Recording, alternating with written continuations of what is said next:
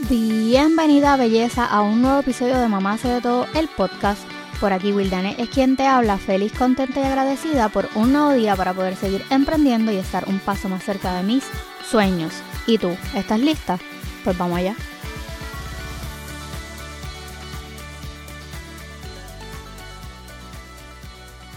Bienvenidas a Mamá hace de todo el podcast. En el episodio de hoy, porque ustedes lo pidieron, está con nosotros José Pantojas, el terapista. Bienvenido, José. Gracias, gracias, Willané. Gracias por, por invitarme. La verdad, para mí, para mí es un honor. Bueno, ustedes pidieron que trajera a José otra vez porque hay un tema por ahí que a ustedes como que les interesa mucho y es el de la ansiedad y la depresión en nosotras las mamás. Ustedes saben que llevo unos cuantos episodios hablando de, desde mi experiencia, pero hoy quiero traer un experto a que nos hable realmente eh, lo que es la ansiedad y la depresión, pero pues primero que nada, para las que no conocen a José, vamos a, vamos a, presentarlo. ¿Quién es José Pantojas?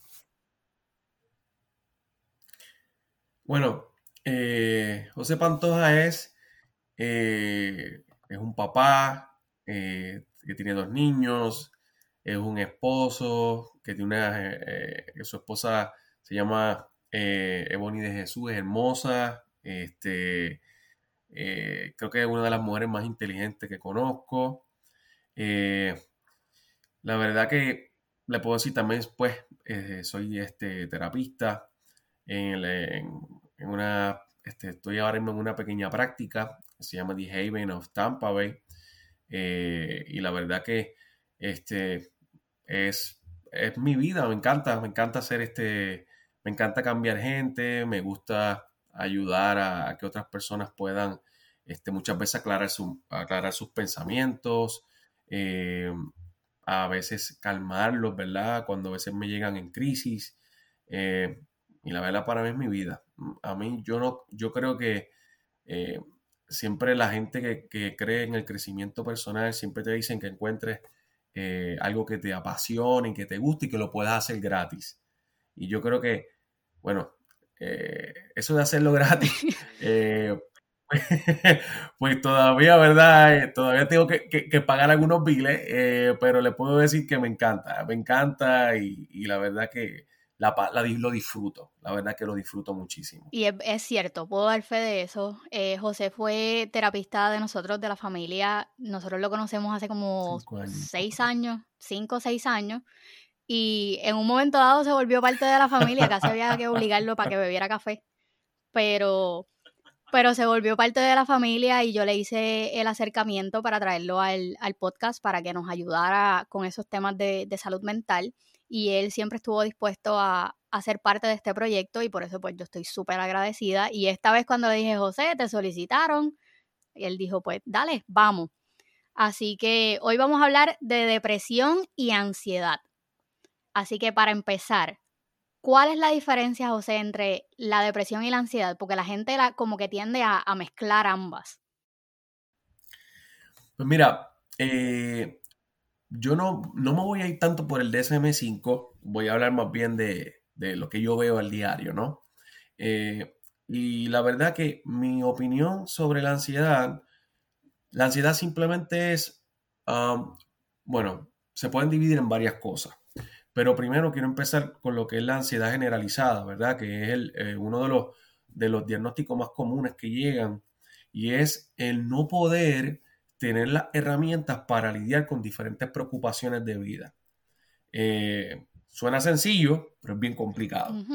Es cuando, por ejemplo, me preocupa demasiado eh, mi futuro, cuando me preocupa si me voy a enfermar, cuando me preocupa si soy, si soy o voy a ser una buena madre o un buen padre, eh, cuando me preocupa mi salud.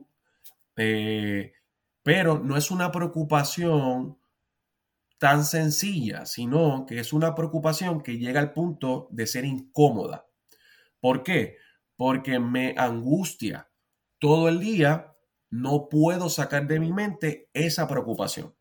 Por ejemplo, en estos días me llegó una paciente, eh, eh, precisamente me, me, estaba comentando de dos cosas que para, para cualquiera dirá, pero esas preocupaciones todo el mundo las tiene, pero ella quizás no las puede manejar igual. Ella tiene preocupación sobre su rol eh, de mamá y el trabajo.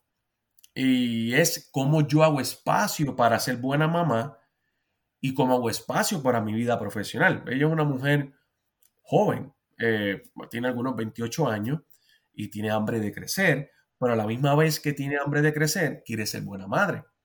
Y entonces es la preocupación, que yo creo que muchas madres están igual, ¿verdad?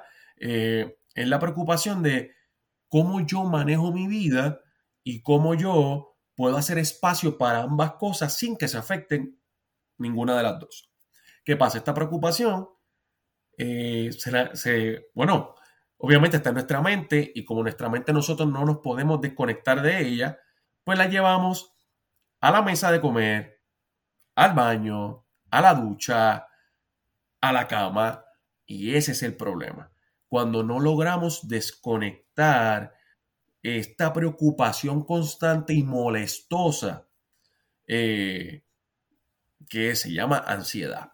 Yo le digo una, yo, yo había tratado la ansiedad, pero yo pude experimentar la ansiedad en un momento dado cuando pasó esto del COVID.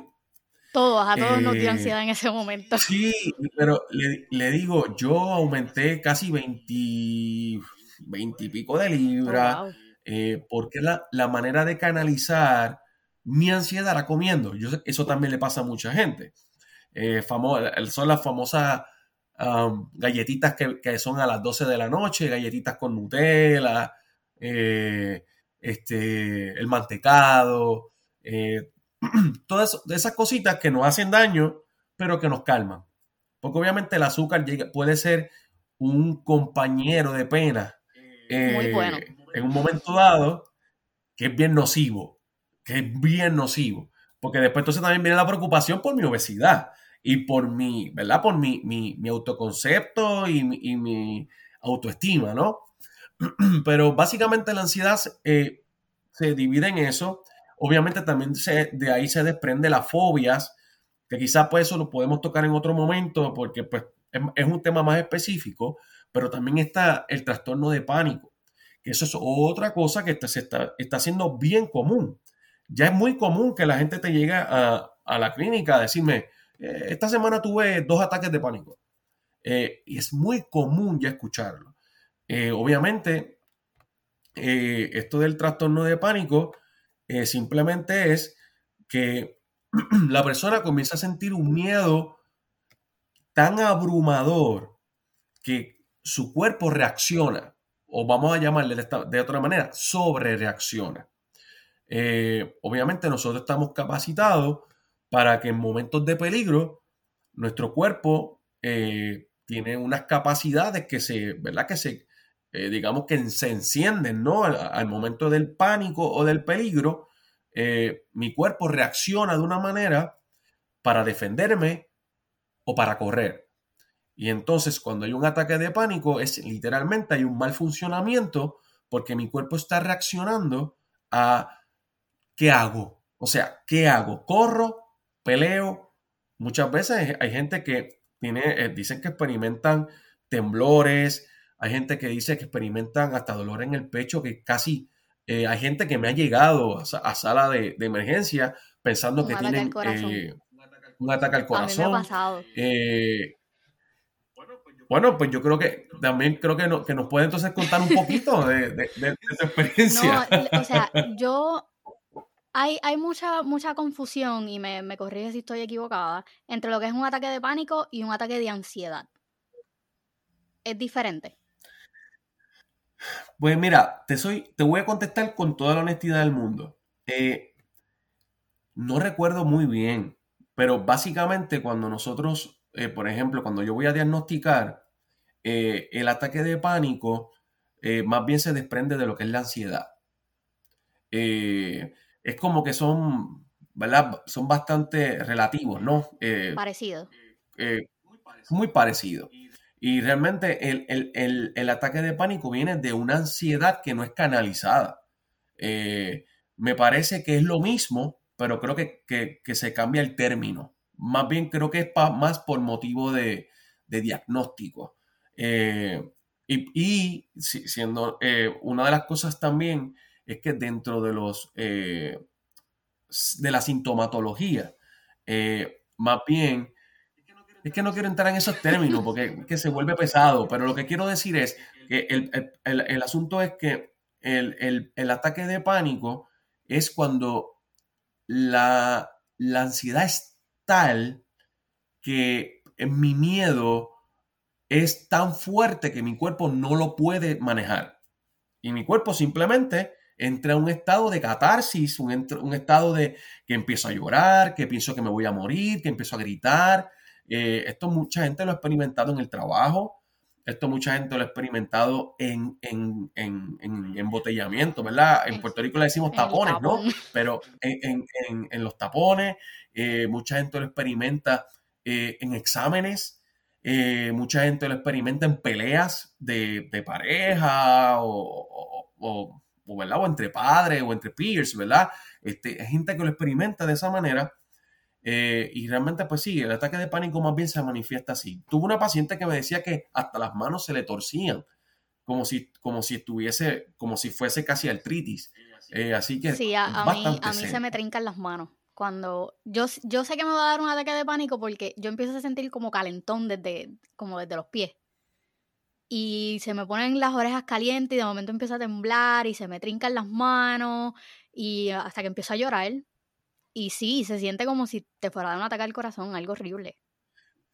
Y realmente una dice, describen, yo todavía no lo he experimentado, siendo honesto. Gracias a Dios. Y, sinceramente no lo, no lo quiero experimentar tampoco, la verdad. Porque ya experimenté la ansiedad y la verdad que parece, yo le, yo le llamo que es como una estática en la cabeza. Es como no escuchas tus pensamientos ni puedes pensar claro, pero tampoco puedes callar lo que está ocurriendo. Eh, Dito, escucha, me, acuerdo ahora mismo, tuve una paciente en estos días que, me decía, ayúdeme a callar las voces. Eh, y, no, y no era psicosis, era que literalmente ella decía, yo siento que me están hablando. y muchas veces la ansiedad viene porque escuchamos voces de otra persona en la cabeza. Y cuando hablo de otras personas, mi mamá, mi papá, mi pareja, eh, mi esposo, eh, y realmente son voces que de alguna manera tienen un impacto más bien negativo, ¿no? Eh, y se alojan en la mente y muchas veces pues viene, ¿verdad? el juzgar, la crítica, y es como que es esa persona acusadora, ¿no? Que está en la cabeza metida, es un intruso, ¿no? Un, intruso que está en la cabeza y que provoca bastante malestar. ¿Hay, ¿Hay alguna razón por la cual nosotras las mamás estamos más expuestas a padecer de ansiedad o de depresión? Yo creo que es más bien como el, balance. Yo creo que sí. nosotras, yo, yo siento, ¿verdad? Que nosotras tenemos como un poco más carga en cuestión de los nenes, la casa, más el trabajo, Mira, yo creo que eh, hoy en estos días una paciente de, me, dijo, me dijo un dicho, ¿verdad? Que, hasta me, pareció gracioso. Creo que es bastante común, pero yo no lo había escuchado y me dijo, ¿sabes qué, José? El peor enemigo de una mujer es otra mujer. Cierto. Y yo le, yo le dije, oh", y yo, qué, qué interesante porque usted me dice eso. Me dice, porque a veces nosotras mismas somos los que nos, cuestionamos, nos culpamos. y me parece que mucha de la presión que la mujer ahora mismo está sintiendo viene a consecuencia de la opinión de otras mujeres. Eh, por ejemplo, recuerdo que mi, esposa, eh, cuando ¿verdad? estuvo en el proceso de, de, lactancia, recuerdo que ella entró en un grupo y ya me decía que era gracioso ver cómo cuando alguien decía, eh, no logro dar leche suficiente, voy a tener que, acudir a la fórmula. Oh my God. eso era, de la lactancia. Eso era una batalla contra esa persona porque no lo hacía. Y entonces, este, muchas mujeres eh, se vuelven lo, ¿verdad? La, la, la, que castigan más a, a, estas otras mujeres que posiblemente no cumplen con una expectativa, ¿verdad? De, de, lo que es la mujer emprendedora, de lo que es la mujer luchadora, de lo que se espera, eh, eh, el rol de que, por ejemplo, eres primero madre que mujer, o, eh, y todas estas presiones que vienen de sociedad, ¿no? y que se inculcan en tanto nosotros, a veces habla mucho del machismo, pero yo también creo que las mujeres no, no, no tienen ese nombre de machismo, creo que es un feminismo también extremista que también está entrando. La feminazi, yo, le digo la feminazi. Pues he escuchado ese término, pero no le he dicho porque después me protestan y, sí, sí, sí, yo nosotros, Lo, podemos usar. A mí, me, a mí me reportaron en Instagram por usar el término. Tuve 24 horas sin poder usar mi Instagram. Pero aún pues así, por eso le digo, sigo la feminazi. Pero le, puedo decir que muchas veces eh, yo estoy muy de acuerdo con que la mujer está a la par con el hombre. De eso estoy súper de acuerdo. Al contrario, yo, yo creo que hasta el momento todas las personas que han sido mis jefes han sido mujeres. Eh, y mi esposa, yo creo que en, ocasiones ha ganado más que yo y eso a mí no me ofende para nada, al contrario, feliz estoy porque todo va por una cuenta, a mí eso no me molesta en nada. Pero lo que quiero decir es, yo creo que es, como le digo, es una presión que está. Y además de eso, la mujer también eh, tiene que cumplir con varios roles porque, y eso es otro problema, la mujer a veces no deja que las otras personas cumplan con su rol. Y antes que se molesten conmigo, les me explico. Yo quiero hacer las cosas tan bien que dejo, le quito la responsabilidad a los demás de hacer las cosas. Y vuelvo y, trato de trazar mejor. Yo, por ejemplo, tuve una madre en estos días que me dijo, eh, es que no me gusta como, como, como él frega yo lo hago yo. Y yo le dije, pues usted te lo está haciendo muy mal. Él tiene que fregar. Y él está hablando de un muchacho de 16 años. 16 años y no sabe fregar. Yo le dije, mire, ¿sabe qué? Yo llego a ser su hijo. ¿Sabe lo que yo hago? Yo lo hago mal para que no me frego mal. Exactamente, yo frego muy mal y usted se va a molestar. Y ella me dice, ay Dios mío, yo no lo había visto así. yo pues seguro, es así. Entonces, a veces la mujer quiere, eh, la mujer es tan capaz que sabe que puede hacer las cosas mejor y se molesta cuando alguien quizás no cumple las expectativas que ya tiene. Es verdad. Y eso muere. Es verdad. El otro día yo estaba cocinando. Yo rara vez cocino. Eh, los que me escuchan en el podcast saben que yo siempre me quejo de lo mismo. No me gusta cocinar.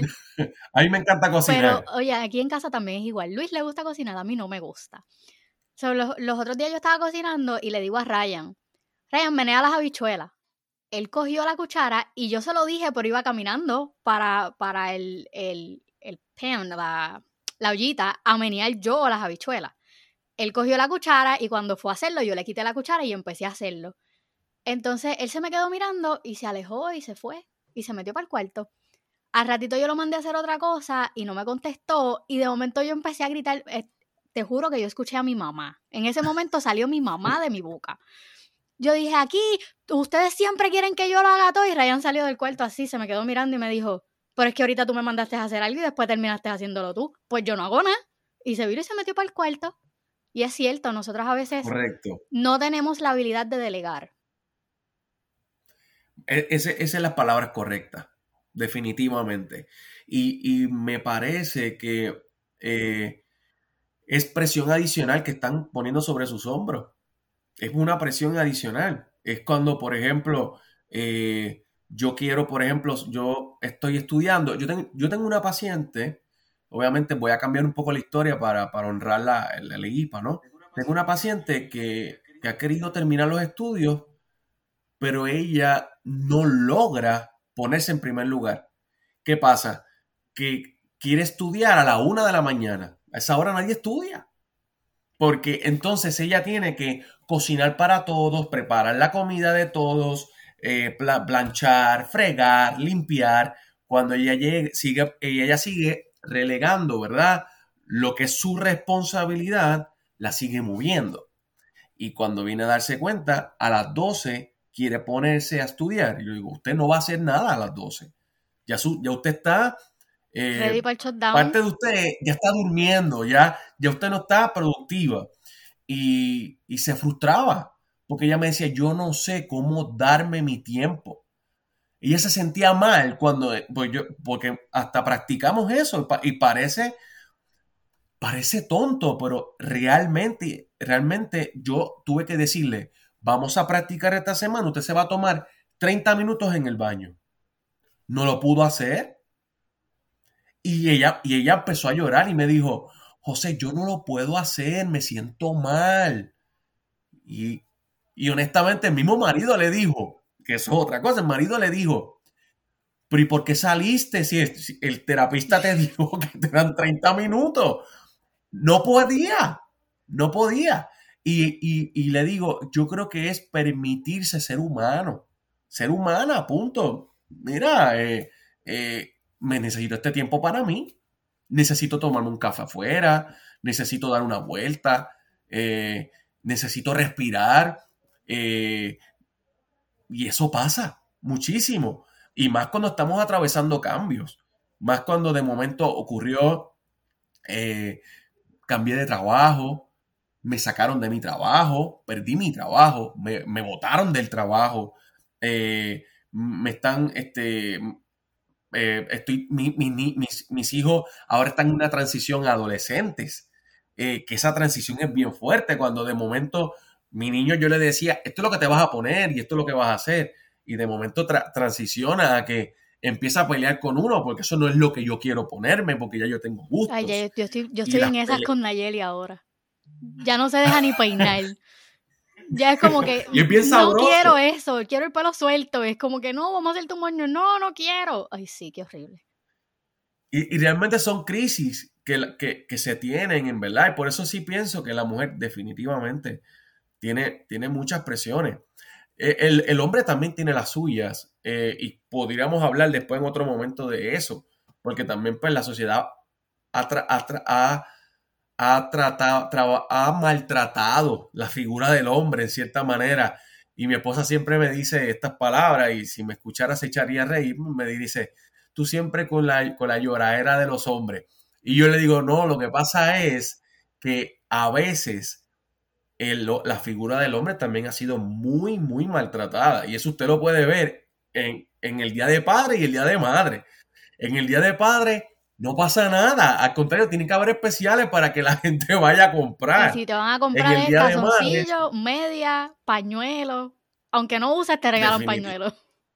Definitivamente. Y, ya, y, la verdad que usted se da cuenta que no es ya la figura del, de, papá.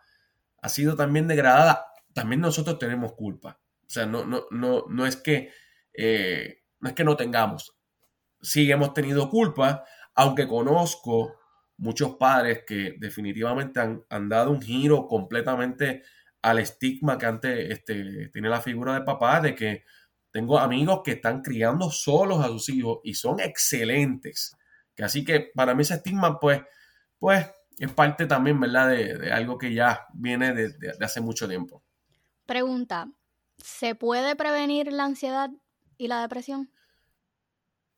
Yo entiendo fíjate, no he hablado mucho de la depresión, pero yo pienso que la depresión para mí es muchas, eh, muchas ansiedades no tratadas.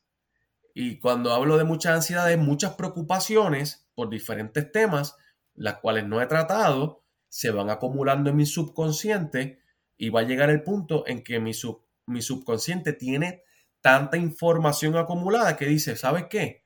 No, te pares de la cama. Exacto, no te pares más de la cama porque al fin y al cabo mira, mira, lo, que, mira lo que sigue ocurriendo.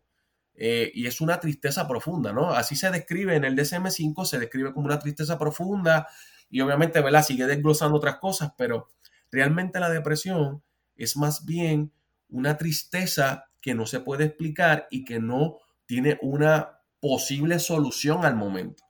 Y por eso es que la gente, hay gente que lleva con, obviamente hay un término que se le llama distimia, ¿no? Que es una depresión a largo plazo, ¿verdad? Hay gente que lleva triste por la misma situación un año, dos años, tres años.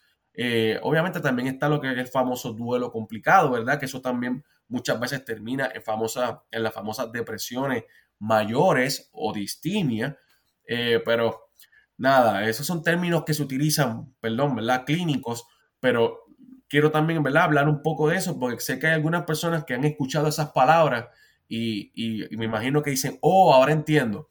Eh, y realmente es, es, el hecho de yo debo empezar a trabajar lo que me preocupa, dialogar lo que me preocupa y no, y no preocuparme, sino ocuparme de lo que me preocupa. Es más bien, es, es identificar lo que me preocupa, hacer un plan de trabajo para lo que me preocupa, ejecutarlo y tener supervisión o, vamos a llamarle coaching, ¿verdad? Dentro de lo que, dentro de mi plan de trabajo.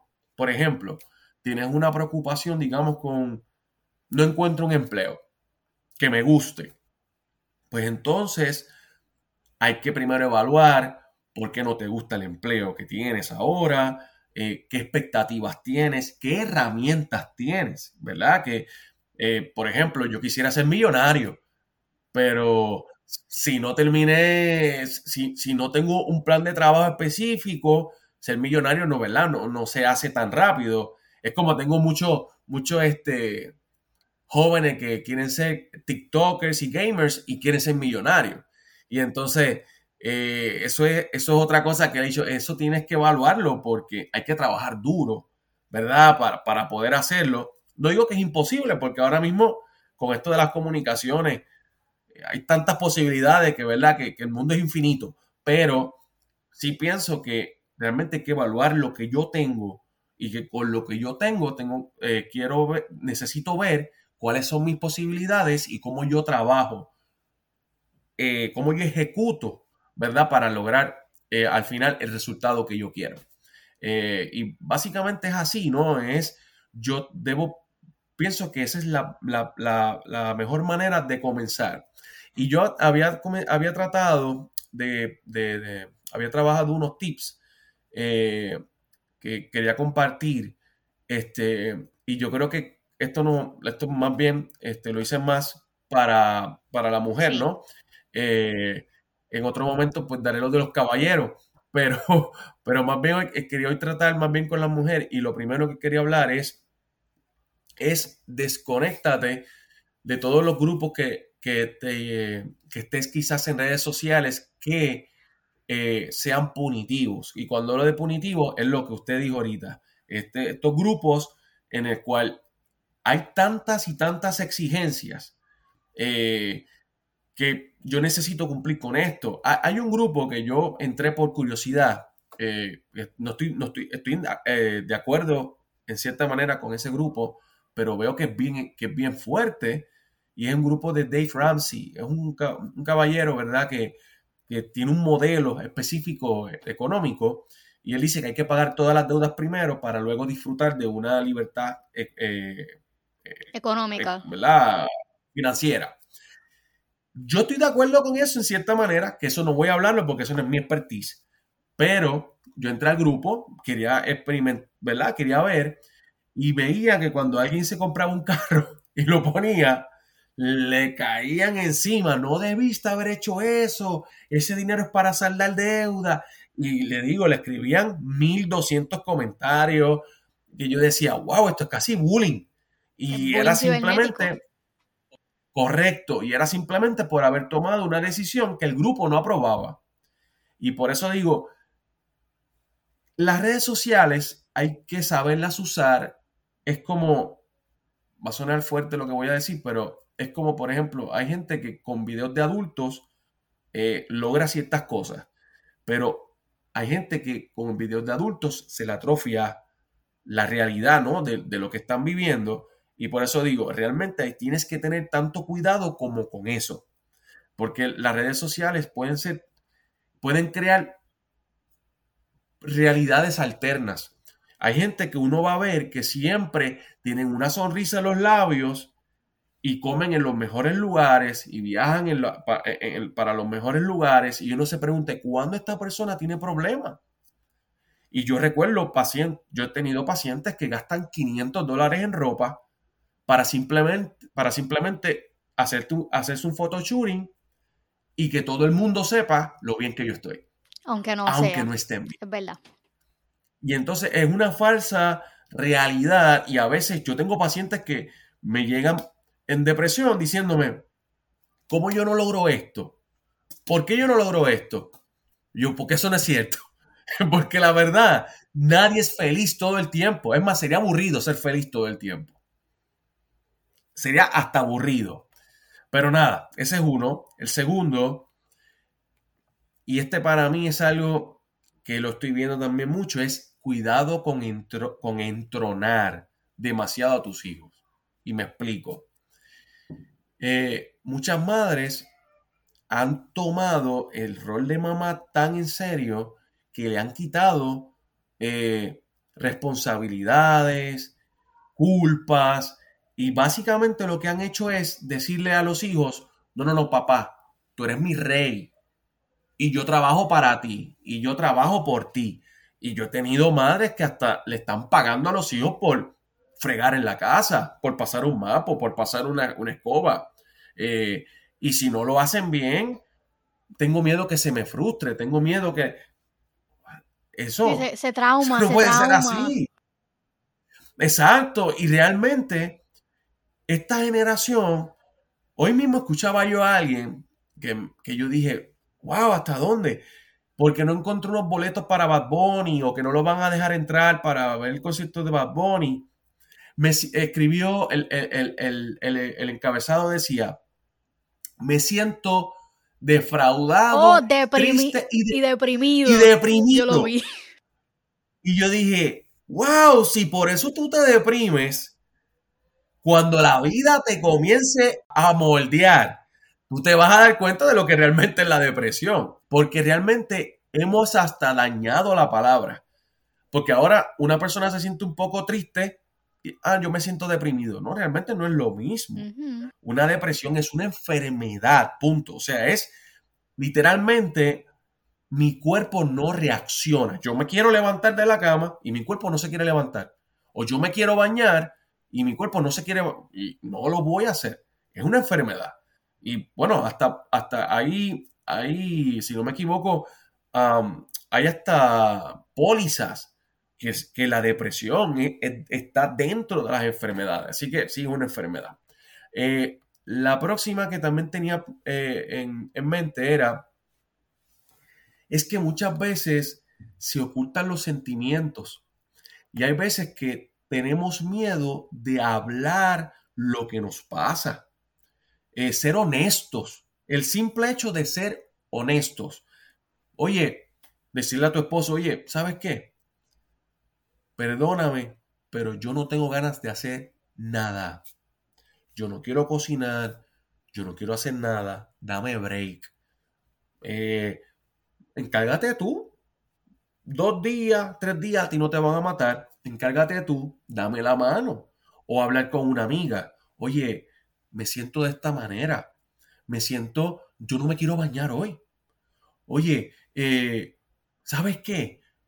Yo quisiera, eh, eh, como me, dicen varias pacientes, ¿cuánto yo daría por abrir la puerta, salir gritando como loca y, salir afuera y, olvidarme de todo? Ser honesto.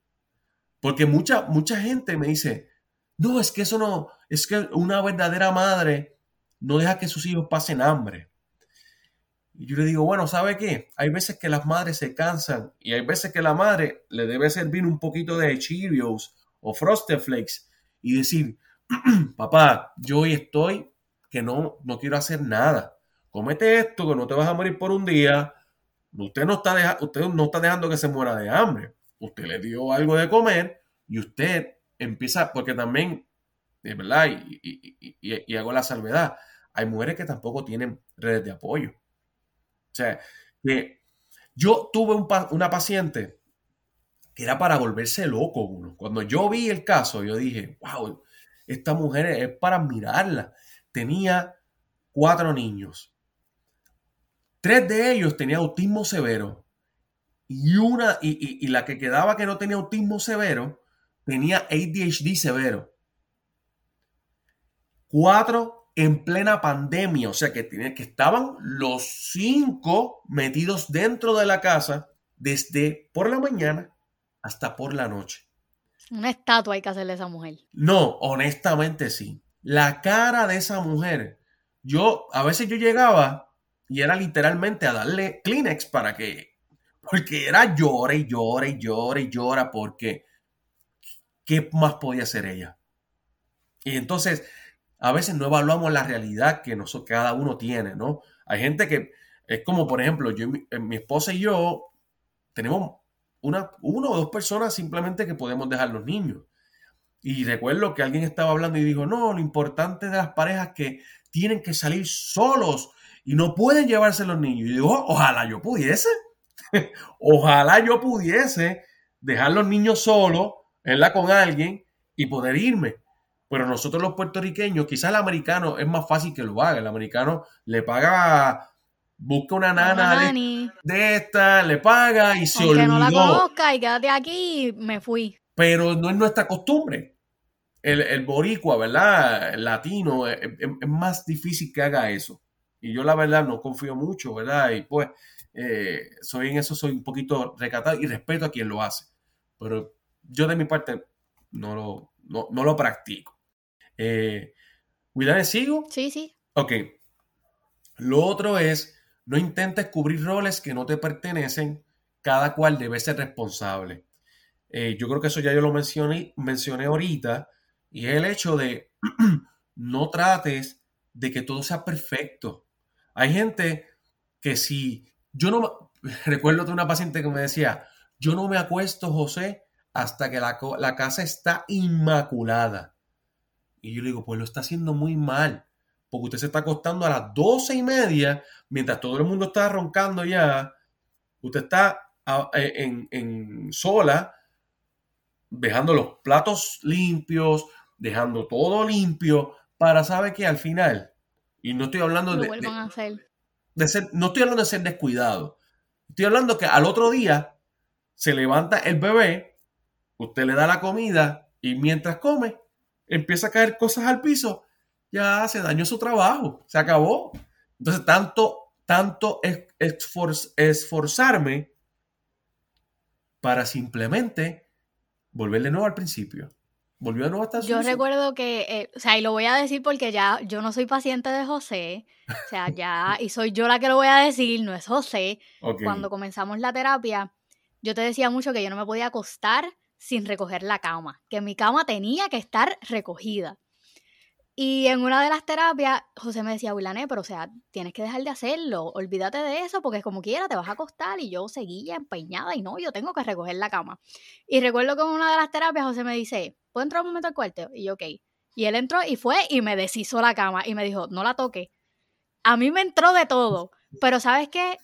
Ahora solamente, si puedo, la recojo por las mañanas y si no, no las recojo. Y ya, yo creo que también fue parte de, la crisis de los 30, que eso te, voy a hacer una pregunta de eso ahorita. Pero aprendí, aprendí a, no, no puedo hacerlo porque me está volviendo loco. Y, y, le digo algo, hay un estudio que dice que las personas que tienden la cama, eh, la cama es más propensa a que tenga ácaros. Es verdad, yo lo leí también. Pero nada, eso lo dejo para otro día. Eh, pero fíjese, no lo había dicho por usted, es que honestamente habían varias, tengo también varios este, ejemplos en mi mente, ¿no? Eh, y fíjese, no me acordaba de eso. Qué bien, qué bien. Ahora, ahora, ahora recordé. Pero lo otro, yo creo que también establecer límites, a mí me parece que es algo clave. Es, eh, mira, si tienes esposo, si tienes esposa, decirle, oye, ¿sabes qué? Yo llego hasta aquí. Yo, te, yo quiero que tú hagas esto. Eh, y a los niños sentarlos, oye, tú eres parte de la casa y yo necesito que tú trabajes en esto. Eh, y es bueno que, se nos, que premiemos a todo el mundo, ¿verdad? Cuando se hacen las cosas, pero yo creo que los premios son comida, eh, tienes, tienes este, tus juegos, tienes internet, tienes luz, tienes... eso es parte de los beneficios que es estar en el grupo de la casa, ¿no? En, la composición familiar. Así que yo creo que también es importante trazar límites y no moverlos. Yo le digo a los pacientes, no es que yo voy a poner una línea y cuando yo vea que se está acercando a mi límite, yo lo muevo para sentirme bien conmigo misma. No, este es mi límite. Yo te dije que esto era lo que yo iba a hacer. No, que, que, pues, que, que fulana lo hace de esta manera. Usted tiene sus límites. Cada casa tiene su libro. ¿Verdad? Y yo pienso que eso es algo muy importante. Lo otro que le iba a decir es, yo creo que se valen los días de, pijama, chocolate, Coca-Cola. Y no peinarse. De no peinarse, de, definitivamente de, estar tranquilo, de, no hacer nada. Yo creo que eso se vale. Y creo que también es muy importante que pase. Lo otro, como le había dicho, saque tiempo para usted. No estoy diciéndole que usted saque horas, pero por lo menos, por lo menos del día, saque una hora para usted. Media hora quizás en la mañana, media hora en la noche. Eh, y que usted saque tiempo para no hacer nada, para tiempo para usted. Si quiere leer su libro, si quiere hacerse las uñas, si quiere eh, darse cuidado, ¿verdad? No sé, en su rostro, quiere ver una serie. Eh, para darle chicle, chicle, al cerebro. Yo recuerdo que usted me decías eso mucho. Hay que darle chicle al cerebro de vez en cuando. Definitivo, porque la verdad no todo el tiempo es, es el, el estar el tratar de ser productivo todo el tiempo, a la larga es nocivo, porque no estamos hechos para eso. Eh, mucha gente piensa que eso es correcto y que se debe premiar. Mi opinión es, es bueno que no perdamos, por ejemplo, si inviertes cuatro horas en redes sociales, pues mejor invierte tres y utiliza una para, ¿verdad? O, invierte dos y utiliza dos para, para ver boberías, ¿no? Para, para ver gente bailando, para ver algunos challenges, porque de verdad también hay que disfrutar, punto. Hay, que, ser, hay que ser humano, como, como, como le dije ahorita. Lo otro que para mí es bien importante y lo he discutido con varias personas, la, cultive su espiritualidad. Y no, y no hablo específicamente de una iglesia, de una mezquita, de, un, de un centro de yoga. Yo no estoy hablando de uno específico. Busquen de su preferencia. Pero se ha corroborado y es, es, científicamente probado que el ámbito espiritual, ¿verdad? E, e, la fe, en cierta manera, en algo, me ayuda y me da tranquilidad. Eh, y yo creo que a veces yo le decía a una persona, precisamente me decía que era atea, pero, pero yo le decía, mire, aunque sea vaya a algún lugar a escuchar una música y usted distráigase con eso. Y me decía, yo no creo en Dios, pero las canciones que cantan me gustan y me tranquilizan. Pues pero iba. Y, era gracioso porque me lo decía así. Y ella me, él me decía, yo soy el ateo más raro del mundo, porque si supieran que, que, yo soy ateo no me dejarían entrar. Y yo, no, no se preocupe por eso. Lo importante es que usted encuentre su paz. Y por eso le, por eso le digo, creo que es encontrar el lugar donde a mí me dé paz. Y hay veces que dentro de estos centros, ¿verdad? Estas iglesias, a veces hasta, hasta dan cuido. Así que aproveche de una vez y, escuche la, si es positiva la palabra, ¿verdad? Si, si, si hay un cura que, que lo hace muy bien, eh, o si hay un, este, no recuerdo el nombre, un imán, ¿verdad? Que aunque yo no, es diferente la cultura, pero ellos también, ¿verdad? transmiten y, se, uno puede escuchar eh, y, nutrirse de algo espiritual, ¿verdad? Eh, lo otro que no deja de ser importante es cultivar la sexualidad. Yo tuve una, y una paciente de algunos 68 años y esto va a sonar un poco controversial, pero me dijo, José, yo nunca he experimentado un orgasmo oh, con 68 años. Y, y yo le dije, ok, ¿qué usted está esperando? Ah, yo no sé cómo hacer eso. y, era muy gracioso porque le estoy hablando de una señora, ¿verdad? Con, con su pelo muy blanco, muy recatada. Y hasta que tuvo la, la, valentía de hablar eso conmigo, ¿verdad? Que yo lo aprecié mucho porque pues yo, pues yo soy hombre y, y se la hace a veces difícil. Pero cuando estuvimos dialogándolo, llegamos a la conclusión de que ya de que iba a tomar valentía que se iba a comprar un famoso amigo, ¿verdad? De, los, un vibrador. Los, famosos amigos del baño, ¿no? Oiga, y lo gracioso era que a los dos días yo me la encontré. Y ella no le dio vergüenza. Al contrario, ella vino corriendo a abrazarme y me dijo, yo le agradezco tanto a usted porque usted me devolvió a la vida. Y yo le dije, ¿pero por qué? Porque usted me dice eso. Obviamente yo sabía. Y me dije, yo nunca había experimentado eso, José. Oh, y lo bien que se siente. Y yo, pues qué bueno. Obviamente será el secreto de, de, ella y mío, porque ella me decía, si mi esposo ve que yo ah, tengo Ah, tenía esposo. Sí. por eso le digo, por eso es que le digo, hay que cultivar la sexualidad. Hay veces que si, si no sucede de la manera, ¿verdad? De una manera, hay que buscarlo. Y yo creo que, que se vale, punto, se vale. Y, si, y, y no estoy hablando quizás para mujeres que sean más conservadoras, ¿no? Eh, porque a veces el hombre y la mujer no se atreve a hablarlo y el hombre le da como que su, hombría o su masculinidad como que se siente eh, amenazada. Oiga, si usted no puede, punto, busca ayuda. Busca, algo, porque y exacto, y todo se vale en ese ámbito, todo se vale. Este, y para ya ir este, cerrando, ¿verdad? Eh, hay otra cosa que para mí es importante. Tengo los dos últimos puntos. Tengo unos cuantos más, pero quiero, ¿verdad? Eh, para honrar el tiempo. Eh, una de las cosas que también me parece que es bien importante es no ventilar los problemas a todo el mundo. Y me explico. Es bueno tener un grupo de apoyo, pero hay que saber con quién hablar. Porque una de las cosas que yo le digo a, los pacientes en sesión, cuando a veces los noto que están bien cuidadosos hablando, y yo le digo, oiga, ¿sabe qué? Yo soy la única persona que usted va a poder decir lo que usted le dé la gana y usted no se va a sentir ni juzgado, ni que alguien le, lo va a señalar, nada de eso va a pasar aquí, porque aquí yo soy, yo soy parte de su equipo. Y yo creo que muchas veces nos buscamos presión porque hablamos con las personas incorrectas. Y a veces hablamos con mi tía que pasó por algo parecido, pero mi tía tiene una percepción de, por ejemplo, eh, eso pasa mucho. Nuestras madres fueron en aquel momento, y voy a hacer así, me van a entender por qué. Dijo entre eh, o sea, hizo el, el, símbolo de entre comillas para quienes no están escuchando.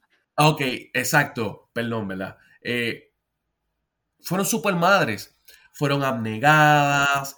Eh, cuando ustedes posiblemente tenían ADHD, yo no los mediqué y los trabajé y, lo, y, yo hice todo lo posible. Cuando uno, le, cuando uno va sacando cuenta y cerrando el círculo, uno se da cuenta que de momento sí se estaban tomando medicamentos, pero no eran para el ADHD. Pero habían ayudas.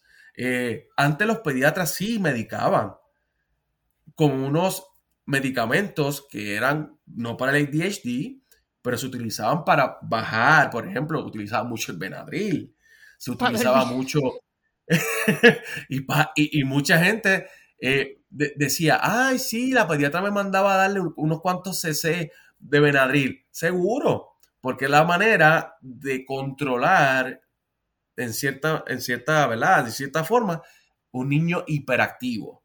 Pero antes le decían un niño inquieto, un niño desinquieto, Era la palabra que se utilizaba antes, desinquieto. Y realmente era, e, era eso. Nuestras madres también utilizaron recursos para poder sobrevivir, pero usted nunca se lo van a decir.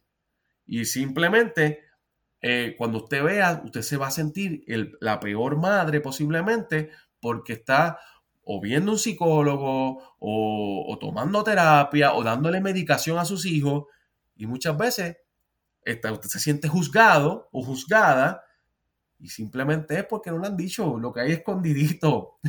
Exacto. que, me parece que es lo mismo, es lo mismo. Y, y le digo, tenga cuidado con quien habla. Y para mí es tan importante que cada persona tenga un terapista de por lo menos usted lo ve una vez al mes, por lo mínimo una vez al mes. Porque créame, no es que yo sea simplemente terapista, usted puede verse con el terapista que usted quiera, pero usted se va a sentir mucho mejor. Es bueno siempre tener con quien ventilar acerca de mis cosas. Y lo último, eh, que creo que este, me parece que, sí, yo creo que eh, básicamente sí, yo creo que ya era la última. Era reconoce tus límites y tómate tu tiempo de descanso. Yo creo que ese era lo último. Este, así que eh, ya creo que eso también lo toqué de cierta manera en, a través de, ¿verdad? del podcast. Este, sí, este, quería dejarte saber, eh, eh ¿verdad? Para todas las personas que consumen tu, tu podcast. Eh, voy a estar, este, estoy trabajando en un, en un taller eh, que básicamente de cómo yo como papá puedo trabajar como apoyo eh, para víctimas de bullying. Me explico. Nosotros como padres muchas veces no sabemos qué hacer eh, y a veces, diciéndolo en buen español, metemos las patas hablando. Eh, y decimos, lo que tú tienes que hacer es darle dos galletas a esa persona. Y a veces estamos cometiendo un gran error, porque a veces el niño, cuando llega a la oficina, me dice, José, me provoca tanto miedo que me dan ganas hasta de orinarme. Y nosotros le estamos diciendo, lo que tú tienes que hacer es darle dos galletas para que, para que aprenda. Realmente, a veces que nosotros no sabemos esas cosas porque eso fue lo que nos enseñaron y lo que nosotros trabajamos. Los tiempos han cambiado. Y la verdad, cuando uno ve, y bueno, le digo que a mí me, esto me chocó muchísimo. Una de mis, eh, tengo un, un paciente que lo último que le dijeron cuando se fue de la escuela, un grupito de estudiantes, antes que se fuera, le dijeron, oye, fulano, eh, te vamos a pedir un favor que cuando lleguemos a agosto no te queremos ver. En, ahora en el verano, mátate para no volverte a ver.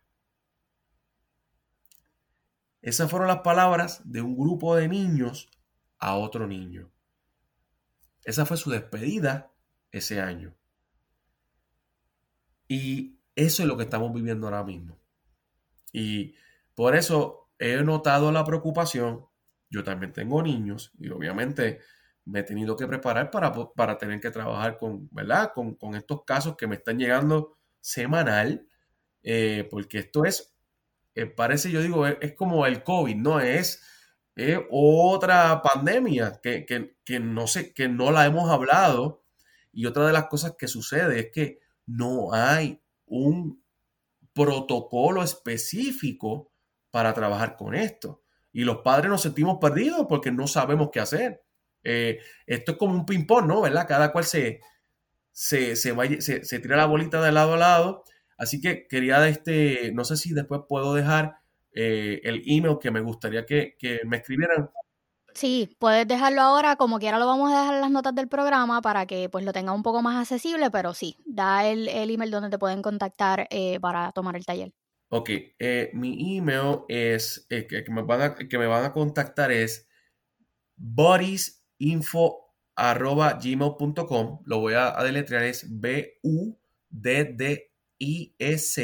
info arroba gmail.com. Ahí lo único que le voy a escribir, que le voy a pedir que me escriban es, y, tiene una razón de ser. Eh, me gustaría eh, que, me, que, me, contara conmigo para el taller de, de, de, de bullying. Eso nada más. Yo lo que estoy haciendo es, eh, vamos a decirlo así, voy a, es algo que lo quiero hacer bastante económico, pero si usted me escribe, le voy a dejar saber, usted va a tener un descuento. Eh, este, realmente no va a ser muy costoso. Eh, básicamente, estoy, básicamente va a ser de algunos 15 dólares este, por, el, por el taller que va a durar como algunas horas y algo. Porque me gustaría que lo pudiéramos trabajar y, no sé si de ahí salga otro, pero por lo menos quiero dar la información básica y que usted se vaya con algunas herramientas. más o menos va a ser 15 dólares y las personas que me escriban eh, pues le voy a dar un descuento de 5 dólares y solamente le salen 10 dólares, 10 dólares, que creo que es bastante razonable. Este, así que si me pueden contactar, ya saben que, que van a tener un beneficio, ¿verdad? Si me contactan al email. Le van a poner en el email, se lo voy a dejar en las notas del programa, le van a poner te escuché en el podcast de Mamá hace de todo. Necesito que hagas un podcast y necesito que me apuntes para el taller. Estoy tratando de convencerlo para que se tire para el, podcast también. vamos a ver, vamos, a ver, vamos a ver. Claro que sí. Pero, Willanet, yo creo que sí, me, la verdad, te lo agradezco muchísimo la oportunidad. Eh, el tiempo siempre vuela cuando, cuando estamos hablando. Demasiado. Este, y siempre se quedan un montón de cosas. Pero vamos a hacer, vamos a, tratar de hacer otro episodio, porque, por ejemplo, eso del tema del bullying es un tema, principalmente ahora que empiezan las clases, que hay que tocar, porque no hay un sistema de apoyo, como tú dijiste, no hay un protocolo. Yo que trabajo dentro de, una escuela, sé qué es lo que pasa dentro de, de la escuela y cómo se maneja ese tipo de situación, y creo que es algo súper importante es un, punto que debemos de tocar, así que podemos hacer otro, otro episodio para específicamente eso, así que por favor si usted tiene alguna duda, algo que quiera saber referente al tema, le puede escribir a José para el taller o me puede escribir a mí. Si de momento se te olvidó y no encuentras las notas del programa, escríbeme y me dice, mira Willanet, yo necesito el email del terapista y yo con mucho gusto los pongo en contacto. De verdad que esto es un proyecto que a mí me emociona, no es mío, pero a mí me emociona porque es información que de verdad nosotras necesitamos, como, como madres lo necesitamos, como mujer, o sea, José es un terapista súper brutal, o sea, yo, nosotros estuvimos con él como por cinco años, cinco o seis años, y de verdad que todo el mundo que me pregunta sabe que yo le digo, José Pantoja, aquí está el número. O sea, de verdad, busquen, busquen ayuda, vamos a tratar de hacer esto más a menudo. Y te agradezco, José, por siempre decir que sí, a, este proyecto. No, no, y más que agradecido de la oportunidad, la verdad que siempre la paso súper bien, este, y siempre hay temas chéveres, siempre hay temas que, que dan mucho que hablar y, la verdad siempre se me quedan también muchas cosas de decir, eh, que uno va hablando y mientras uno va desarrollando le llegan a uno este, ejemplos, ¿verdad? Que, uno ve en el diario y pues abundando uno de los ejemplos, pues quizá uno no toca algunos temas, pero creo que también es bueno que, la gente se, pues, se pueda también identificar, ¿verdad? Con algunos de los ejemplos que uno brinda. Eh, así que para, la verdad, más que agradecido de la oportunidad y, nada, podemos, podemos repetir en algún otro momento. Eh, para mí siempre ha sido, para mí siempre es un gusto y un placer este, y que las personas se beneficien de esta información, ¿verdad? Eh, que yo creo que también es tan necesaria en este tiempo que pasamos, ¿verdad? Que estamos pasando con esto de la, de la crisis financiera que estamos teniendo, la inflación, eh, es la orden del día, lo que son la, la lo que es la ansiedad y la depresión. Así que gracias José por acompañarnos una vez más y ustedes que nos escuchan, nos ven, bueno, nos escuchamos en la próxima. Bye.